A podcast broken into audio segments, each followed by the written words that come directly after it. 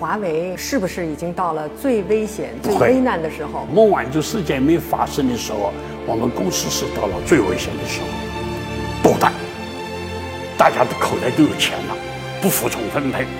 现在我们公司全权整份，整个战斗力在蒸蒸日上，对不对？